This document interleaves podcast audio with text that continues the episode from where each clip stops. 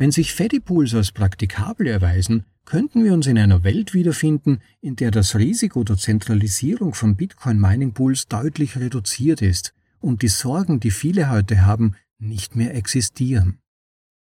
Nicht jeder hat die Zeit, sich laufend die besten Bitcoin-Artikel durchzulesen. Aber zum Glück gibt es uns. Wir lesen sie dir vor. Übersetzt in die deutsche Sprache zum bequemen Anhören unterwegs oder daheim. Das ist ein bitcoinaudible.de Anhörartikel.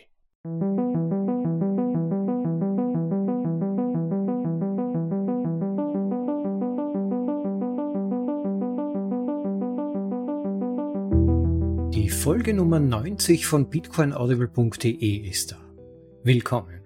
Wie ihr wisst, bringen wir euch die besten Artikel aus dem Bitcoin Space, übersetzen sie für euch in die deutsche Sprache und lesen sie euch vor zum bequemen Anhören, ob unterwegs oder daheim.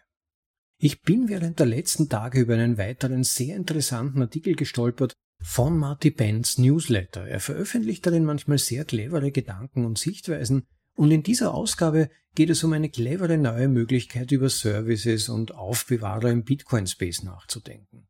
Das großartigste Potenzial von Bitcoin ist ja in seiner Dezentralisierung und der vollen Kontrolle über das eigene Vermögen. Da hatten wir gerade erst vor zwei Wochen unsere Vorlesung über das Lightning SDK von Breeze.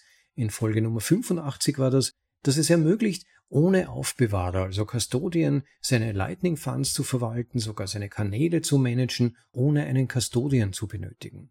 Es ist so großartig, das alles zu sehen und zu verfolgen, was da so wächst in diesem Ökosystem. Und gleichzeitig gibt es aber mitunter auch Bedarf, aufkommende Probleme anzugehen. Und das könnte zum Beispiel in Bezug auf Mining Pools und ihre aktuell wieder größere Zentralisierung der Fall sein. Vielleicht habt ihr davon schon gehört.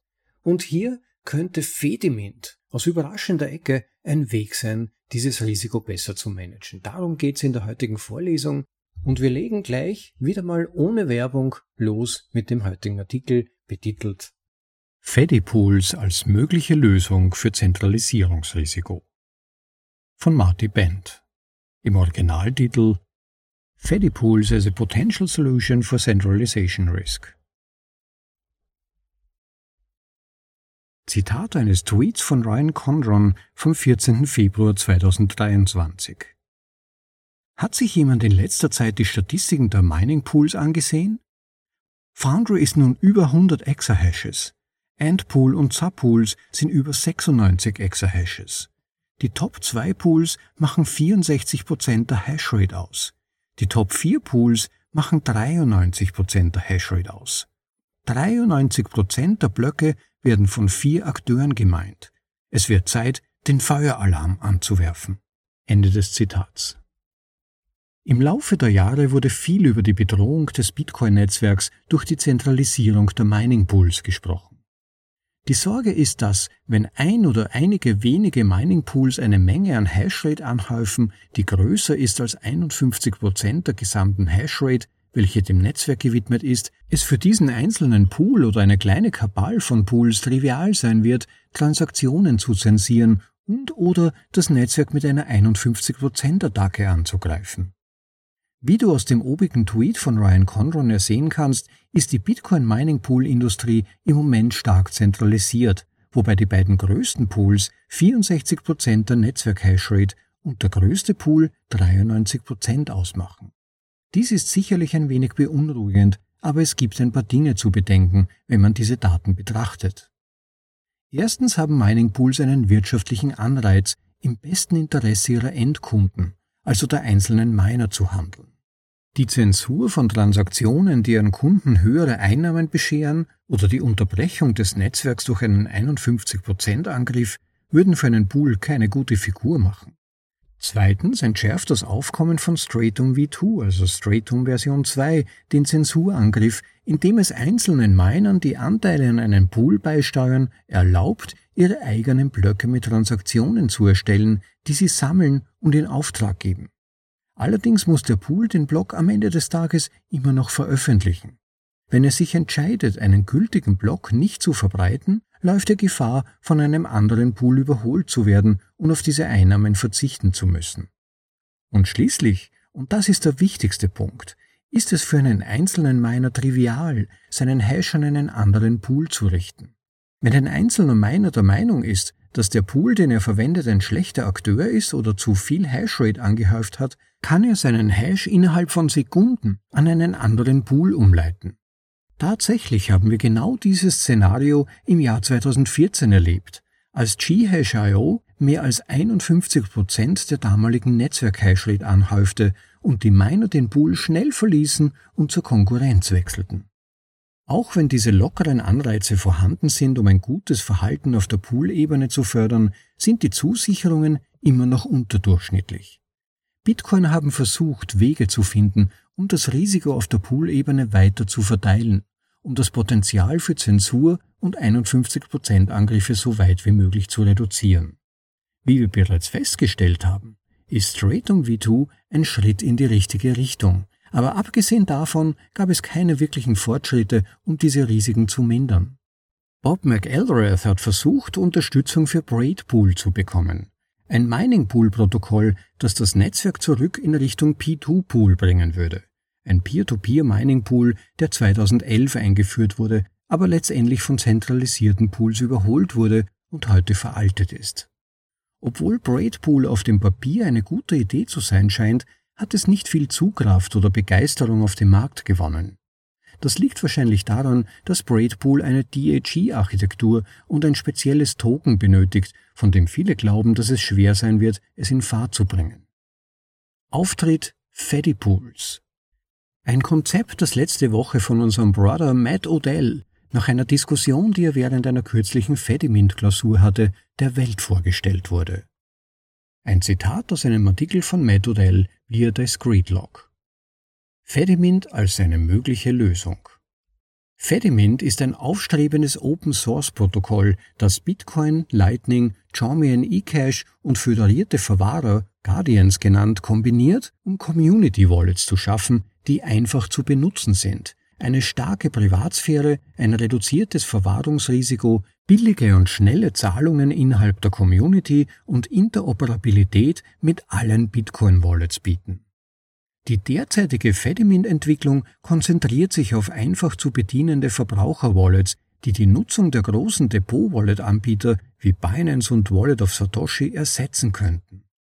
Aber was wäre, wenn die gleiche Technologie verwendet würde, um die großen Depot-Mining-Pools wie Foundry und Antpool zu ersetzen? So könnte ein Fedipool aussehen. Eine Gruppe unabhängiger Miner beschließt, gemeinsam einen Fedimint zu gründen. Ihre kombinierte Hashrate führt zu einer geringeren Auszahlungsvarianz. Sie werden häufiger und vorhersehbarer ausgezahlt, als wenn sie alleine meinen würden. Anstatt dass ein einzelner Poolbetreiber Blöcke erstellt und auswählt, welche Transaktionen aufgenommen werden, kann jeder Guardian seine eigenen Blöcke erstellen, was das Zensurrisiko verringert.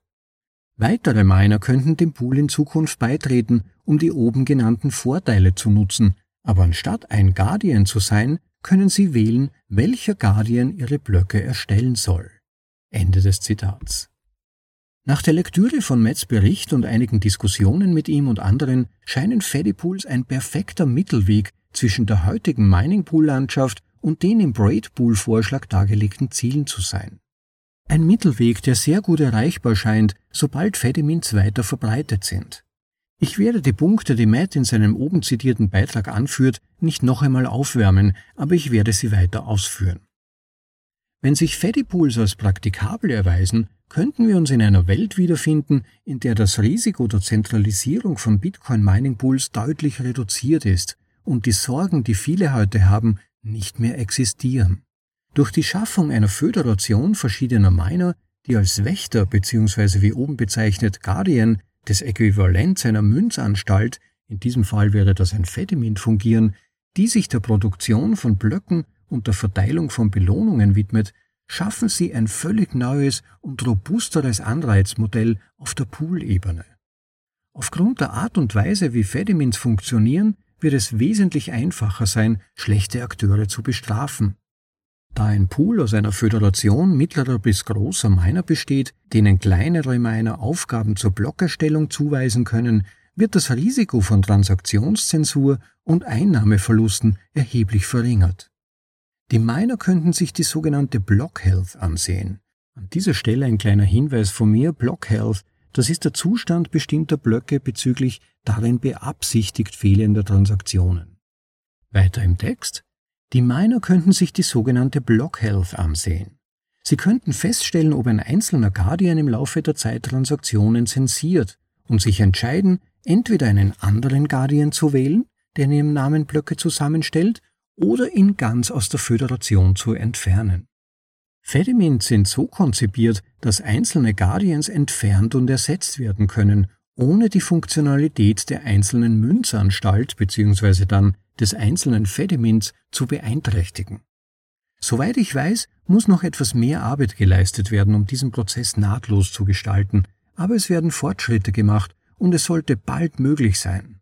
Mit der Möglichkeit, diese Art von Strafe gegen einen einzelnen Guardian zu verhängen, werden die Blockersteller stark davon abgehalten, sich falsch zu verhalten. Darüber hinaus erhalten die Miner Zugang zu Funktionen, die sie sich schon lange auf der Pool-Ebene gewünscht haben. Vor allem mehr private Auszahlungen und Auszahlungen über das Lightning Network. Und mit der modularen Natur von Fedimints wäre es nicht überraschend zu sehen, dass Fedipools zusätzlich zu den Vanilla-Pool-Auszahlungsfunktionen weitere Finanzdienstleistungen anbietet. Es ist noch zu früh und im Moment ist es nicht mehr als eine Idee. Aber Onkel Marty hält es für eine sehr gute Idee, die sich durchsetzen sollte. Wir werden euch Freaks über die Entwicklungen auf dem Laufenden halten, sobald sie sich abzeichnen. Ein letzter Gedanke. Es geht nichts über einen Tag mit 26 Grad Mitte Februar, um die Stimmung zu verbessern. Das war Fedipools als mögliche Lösung für Zentralisierungsrisiko von Marty Bent. Aus seinem Newsletter Martys Band, Ausgabe Nummer 1318. Ja, danke an Marty Bent für diesen interessanten Artikel, muss man wirklich sagen. Ich möchte euch, wie schon am Beginn, seinen Newsletter, Martys Band nennt sich der, sehr empfehlen. Er berührt immer wieder unterschiedliche Themen rund um Bitcoin, manchmal Themen aus der Wirtschaft, manchmal Themen aus der Gesellschaft mit Bitcoin-Bezug in gewisser Weise. Und er hat manchmal sehr kreative und spannende Gedanken dazu. Und nebenbei erwähnt, Marty Bent zum heutigen Thema ist nicht irgendjemand. Er ist Betreiber von GAM, Great American Mining. Die Firma hat sich spezialisiert auf die Gewinnung von Stranded Gas, also von Gas, das einfach abgefackelt wird, normalerweise, und betreibt darauf aufbauend Bitcoin Mining. Das heißt, das Erdgas, das nicht für die Energiegewinnung genützt wird, verpufft dann nicht einfach in die Atmosphäre oder wird abgefackelt, sondern wird gezielter Nutzung zugeführt über Bitcoin Mining und hat dann weitere positive Sekundäreffekte. Ich möchte jetzt nicht weiter darauf eingehen, weil ja gerade zum Thema Mining wir schon einige Vorlesungen hatten. Wenn euch das interessiert, nutzt einfach die Suchfunktion auf unserer Website bitcoinaudible.de, sucht nach Energie und dann findet ihr die betreffenden Vorlesungen. Und in fast allen davon sind diese Effekte recht gut erklärt, wie ich finde. Aber zurück zu Marty Band und seinem Artikel rund um Bitcoin Mining und die anstehenden Probleme. Besteht wirklich Grund zur Sorge? Zunächst ist es dafür mal wichtig, die Funktionsweise von Mining Pools grundsätzlich zu verstehen. Es ist ja so, dass man als einzelner Miner oder Solo-Miner, wie es so schön heißt, kaum eine Chance hat, jemals einen korrekten Hash zu finden. Selbst wenn man sich den stärksten ASIC-Miner kauft, oder vielleicht sogar zwei oder drei oder sogar zehn davon daheim stehen hat und die auf Hochtouren laufen, ist es bei der heutigen Hashrate von Bitcoin äußerst unwahrscheinlich, dass man da jemals alleine einen korrekten Hash findet. Was macht man? Es gibt diese wunderbare Erfindung von Mining Pools, man tut sich also mit anderen zusammen, verteilt die Rechenleistung und der Pool als Gesamtes hat es dann wesentlich leichter, Hashes zu finden. Beziehungsweise die Chance ist erhöht, einen korrekten Hash zu finden.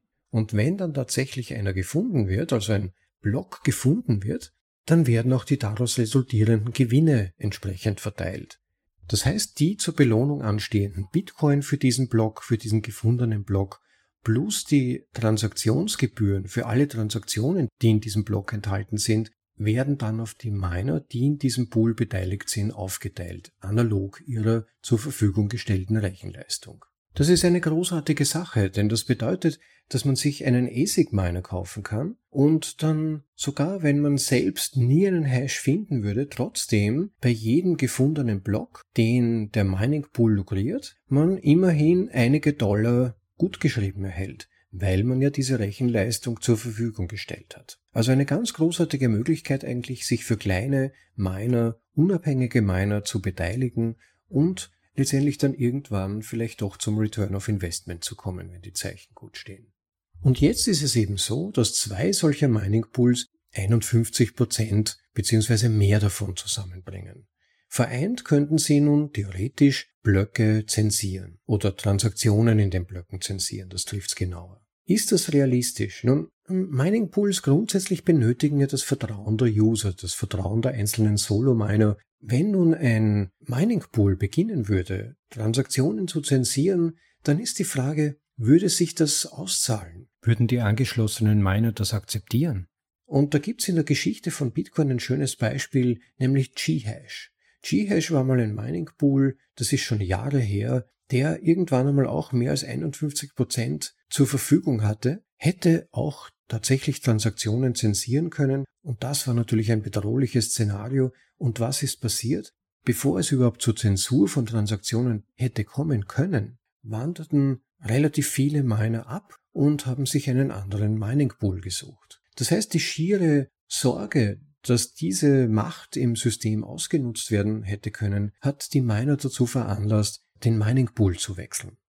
Und das zeigt, dass das System selbst daran interessiert ist, glaubwürdig und stabil zu sein. Die Miner haben ein natürliches Interesse daran, dass Bitcoin funktioniert, dass Bitcoin nicht bedroht wird. Sie haben zum Teil Millionen in Hardware investiert, die nur mit Bitcoin funktionieren kann. Und suchen dann letztendlich selbst nach Lösungen, wie die Balance wieder gefunden werden kann, um das Vertrauen in das System aufrechtzuerhalten.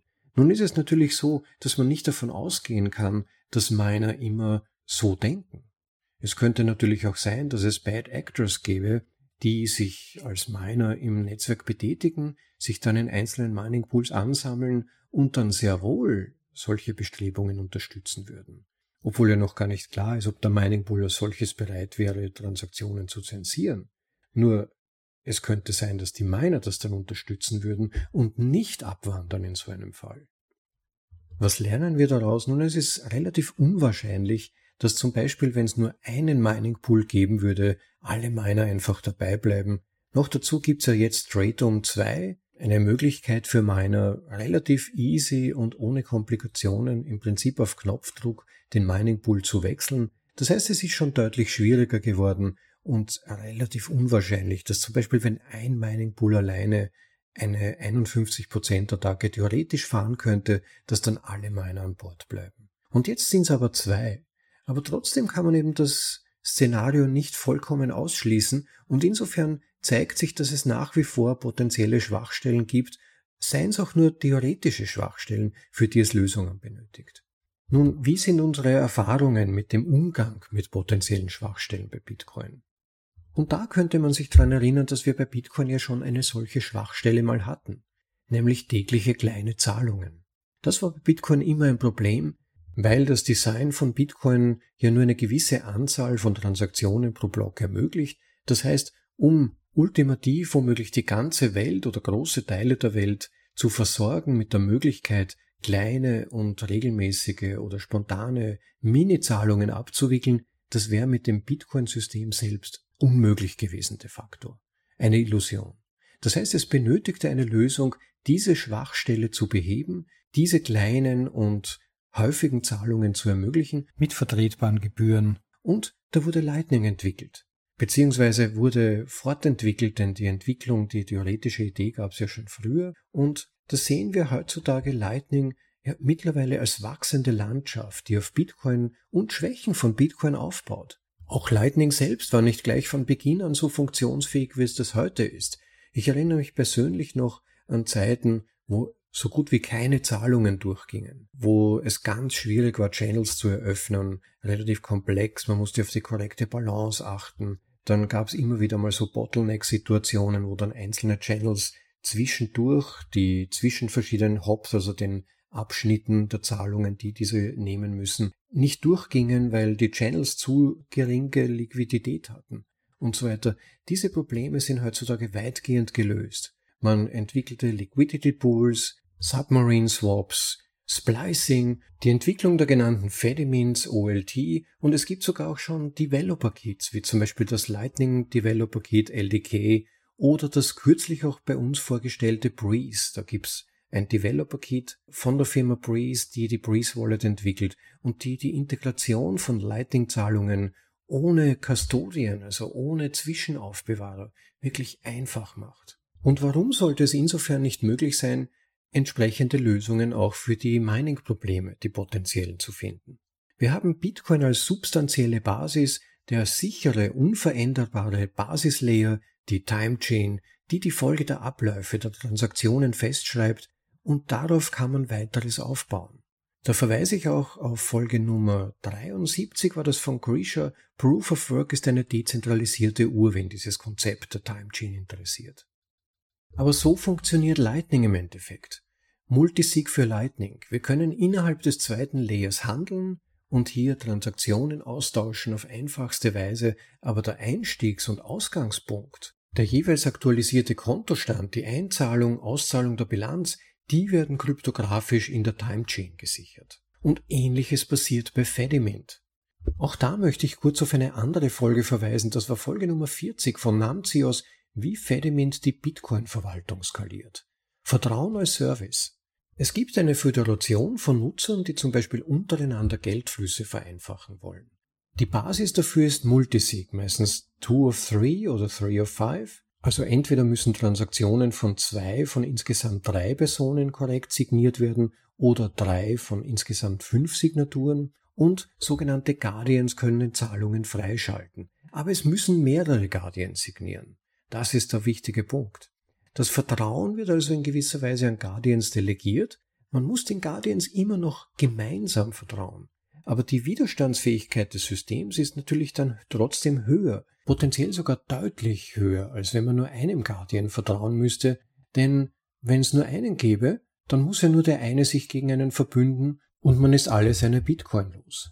So aber kann ich, wenn ich zum Beispiel mit Freunden gemeinsam eine Föderation gründen würde, mir genau überlegen, wen man als Guardian festlegt. Das heißt, man kann sich nach unterschiedlichsten Kriterien Leute aussuchen, vielleicht eine besonders schwierige Person, eine besonders kreative Person, eine besonders schwer zu erreichende Person, was auch immer, und diese dann als Guardians festlegen.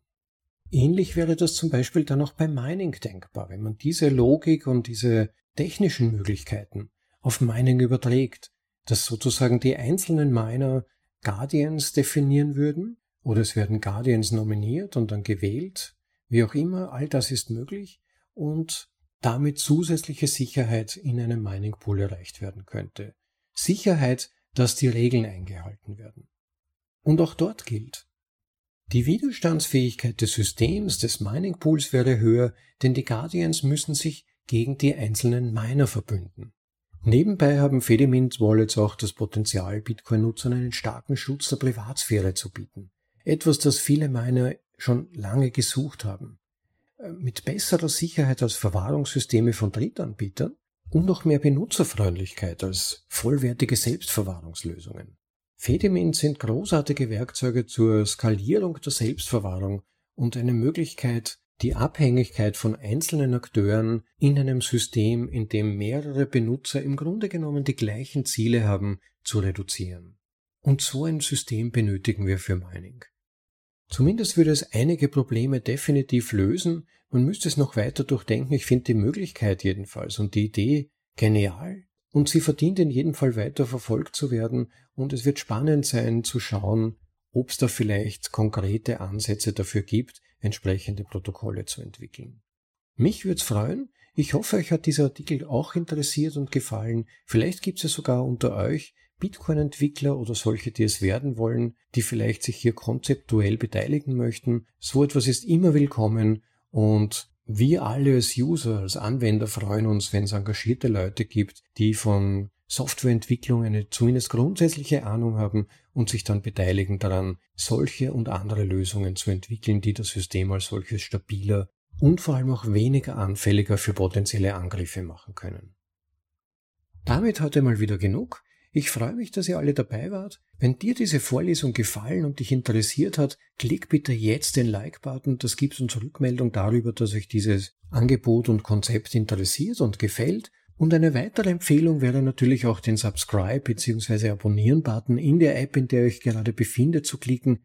Dann versäumt ihr keine Folge und bekommt immer die neuesten vorgeschlagen.